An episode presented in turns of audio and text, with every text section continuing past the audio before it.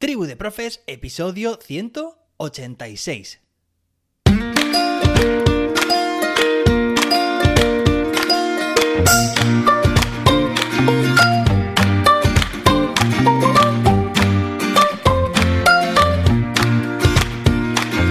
Hoy es lunes, día 3 de octubre, empezamos mes de 2022. Hoy es el Día Mundial de la Arquitectura.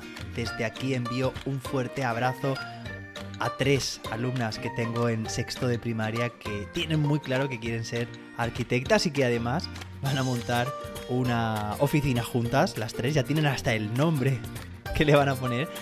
Por cierto, son muy buenas en matemáticas y tienen mucha creatividad. A mí me han sorprendido mucho con los diseños que hacen en tres dimensiones en Minecraft de viviendas súper modernas.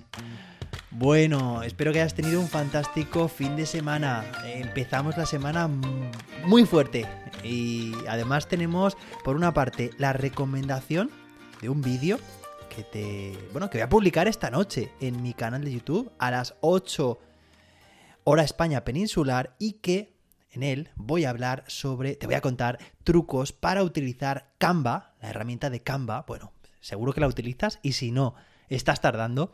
Y van a ser una serie de trucos para hacer un trabajo mucho más productivo, es decir, hacerlo en menos tiempo o hacerlo mejor, con más calidad, una calidad profesional. Recuerda, esta noche a las 8, hora España peninsular, en mi canal de YouTube. Búscalo directamente como José David. Bueno, ¿y qué más? Ah, sí, bueno, pues si bien os estoy diciendo últimamente que cada día recibo una o a veces dos solicitudes de formación, sobre todo, eh, la temática que más se repite es la de ABP, pues el viernes no fue una, ni fueron dos, ni fueron tres, sino que fueron cuatro. Increíble. Así que, bueno, pues estoy haciendo lo que, lo que puedo. Y claro, muchas de ellas no puedo, no puedo llevarlas yo solo. Así que pues también voy, voy distribuyéndolas entre mis contactos que también son formadores de docentes. Bueno, hoy tenemos un episodio muy interesante porque vamos a revisar la nueva clasificación de NEAE. Ya sabes. Bueno, en primer lugar, lo que vamos a hacer es eh, hacer un análisis de lo que. una diferencia, ¿no? Entre lo que establecía la LOMCE, la ley anterior. Bueno, siempre me refiero como ley anterior, todavía está vigente en los cursos pares, ¿vale? Pero.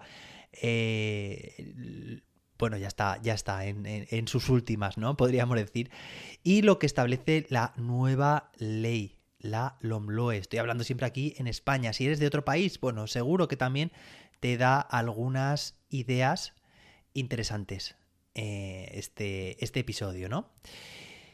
Eh, bueno, ¿qué son las NEAE? Son las necesidades específicas de apoyo educativo, ¿vale? Oye, por cierto, antes de empezar, eh, comentarte también algo, es que hoy tenía muchas cosas que contarte, oye, qué ganas tenía de llegar a este momento para, para contarte tantas y tantas cosas. Hoy va a ser un episodio, ya digo, relacionado con la clasificación NEAE, ¿vale? Ya estamos viendo necesidades específicas de apoyo educativo conforme a la LOMLOE, pero el resto de la semana lo vamos a dedicar a algo que, bueno, tengo mucha ilusión de empezar, que es cada día describir una estructura cooperativa para que puedas llevar a cabo en tu aula, ¿vale? Van a ser, bueno, pues eso, estrategias, en este caso dinámicas, que vas a poder llevar a tu aula de forma directa, de forma inmediata, para que tus clases sean más activas, más dinámicas y más efectivas, ¿vale? Vamos a hacer pues lo que yo siempre he querido, ¿no? Y ya he tenido intentos anteriores,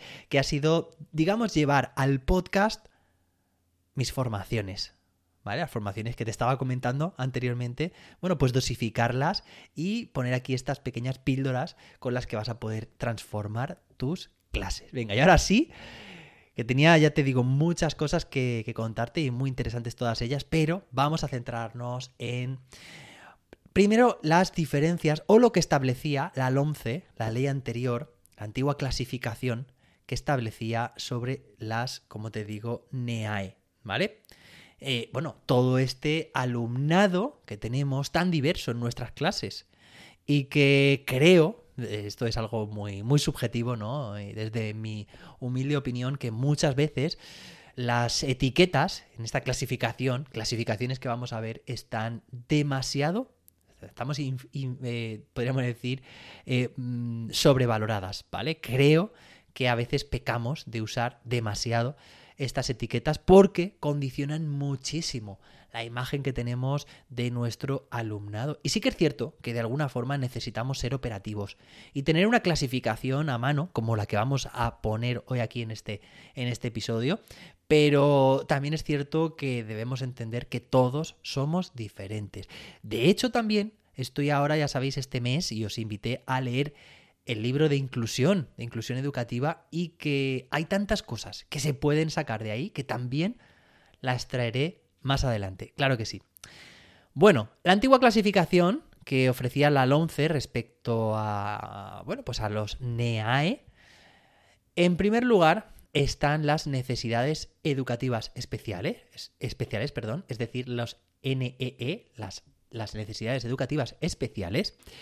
En segundo lugar, estaban las dificultades de aprendizaje. En tercer lugar, las altas capacidades. Eh, a continuación estaba, creo que me, en, los ordinales ya me he saltado uno, ¿vale? Pero repito, necesidades educativas especiales, dificultades de aprendizaje, altas capacidades, TDAH, incorporación tardía al sistema operativo, uy, operativo, ya estamos. Al sistema educativo, la incorporación tardía y finalmente condiciones personales o historia escolar. ¿Vale? Esa es la antigua clasificación de la LONCE. Pero la, LOMLOE propone una nueva clasificación.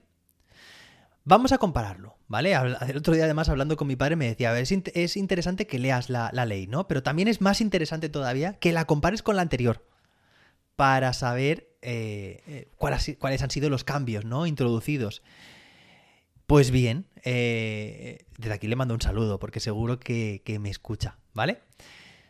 Bueno, pues se mantienen las necesidades educativas especiales, se mantienen las altas capacidades, se mantiene la incorporación tardía al sistema educativo, que no operativo, y se mantienen las condiciones personales o historia escolar. ¿Vale? Pero por otra parte, desaparecen las dificultades de aprendizaje, ¿vale? Ya no tiene sentido en este, en este nuevo contexto legislativo hablar de dificultades de aprendizaje, ¿vale? Porque desaparecen como tal. Y tampoco existen ya las, o a ver, existen, tampoco eh, vamos a utilizar los términos de, el término TDAH, ¿vale? Que habíamos dicho que sí que utilizábamos, ¿de acuerdo? Bueno, entonces, se mantienen las que hemos comentado y desaparecen también las que hemos comentado. Y surgen nuevos, una, nueva, nuevos tipos, ¿vale?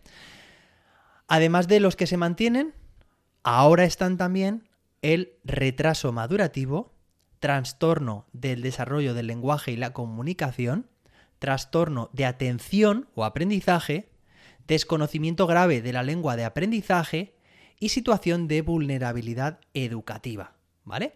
Es decir, y haciendo un repaso de la nueva clasificación al completo, es decir, de lo que se mantiene del ALONCE y lo que se añade del ALOMLOE, tendríamos que la nueva clasificación de las NEAE sería necesidades educativas especiales, retraso madurativo, trastorno, perdón, trastorno del desarrollo del lenguaje y la comunicación, trastorno de atención o aprendizaje, desconocimiento grave de la lengua de aprendizaje, situación de vulnerabilidad socioeducativa, altas capacidades, incorporación tardía y condiciones personales o historia escolar. Fijaos, esta es la clasificación y así es como aparece en el artículo 71 de la, ya sabéis, la LOMLOE, Ley Orgánica 3 2020 de 29 de diciembre por la que se modifica la Ley Orgánica 2 2006 de 3 de mayo de Educación, es decir, la LOM-LOE.